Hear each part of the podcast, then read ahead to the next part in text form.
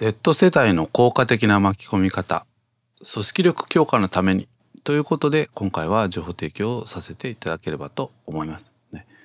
この Z 世代という言葉聞いたことのある方もいらっしゃれば、うん、初めて聞くなという方もいらっしゃると思うんですけどもね。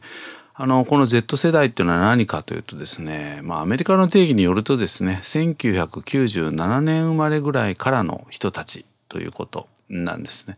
すなわちまあ昨年くらいからですね、えー、大卒で社会人になりつつある人たちのことということなんですね。で一般的にこういう方々っていうのはデジタルネイティブ世代というふうに言われています。まあ、物心ついた時からですね、えー、まあスマートフォンを使ったりと、まあ、そういうようなこう世代ですのでね、まあ、考え方がですねそれよりもこう上の方に比べるとかなりやっぱりこう違ってきているということなんですよね。えーまあ、こういった方の総じた傾向としてはですね、まあ、自己実現を主体で会社に対してなかなか忠誠心が低いということなんですね。ですので、まあ、大企業に、まあ、運よくですね採用されて、まあ、就職をしたとしてもですね、えー、現在の職場が自分のスキルアップにならないと自己実現につながらないというふうに見切ったらですね、まあ、すぐに辞めるという、まあ、そんな傾向が、まあ、今まで以上にですね、まあ、ありますということなんですよね。でこの Z 世代のコミュニケーション全体的傾向ということなんですけれどもこれはあの私自身がですね、えー、常日頃からま新入社員研修をやっていて特にこういった傾向が最近多いなというところですね、えー、2点まとめさせていただいております。まず1点目、えー、コミュニケーションに関してなんですがあ自分から話しかけることに総じて苦手意識がまああるということですね。えー、まあこれはですねやはりこうインタラクティブなコミュニケーション経験がおそらく少ないのではないかなと思うんですけれどもねこれは実はあの理由は2番目につながってくるんですけれどもねやっぱこう話しかけることによって相手から拒絶されたらどうしようかと、まあ、そういう意識が強いような気がいたしますね。で、まあ、2点目なんですけれども失敗をですね過度に恐れるということです。ねえー、間違えていたら恥ずかしいとかですねあるいはこう自信がないとかね、まあ、そういうのもあってですねなかなかこう前に出ていかない、まあ、そんな傾向がコミュニケーション総じてまああるかなということですね。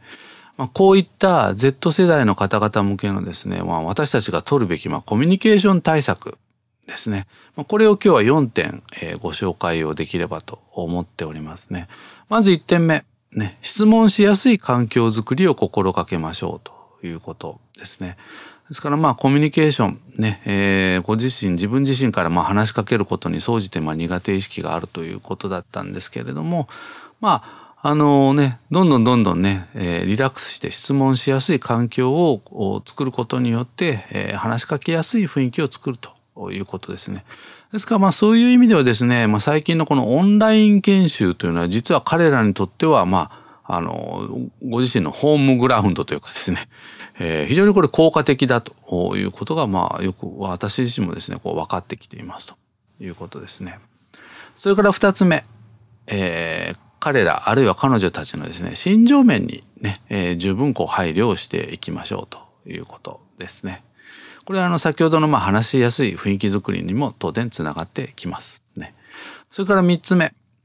ビジネスに唯一の正解はないことをタイミングを見てですねこう伝えていきましょうということなんですね。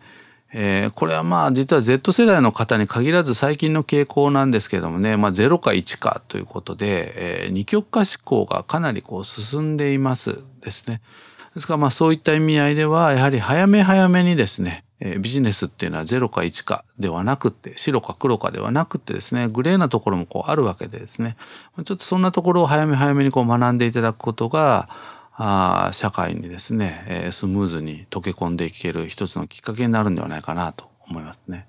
それから最後4つ目ですけれども近視眼的な指導を避け体系的に教えていくということですね。ですからあの全体像を早め早めに見せることによって、まあ、そこから格論をこう伝えていく、まあ、そんな指導をですね是非こう心がけていっていただけるとですねあのうまく巻き込んでいけるんではないかなというふうに思います。以上 Z 世代の効果的な巻き込み方組織力強化のためにということで情報提供させていただきました。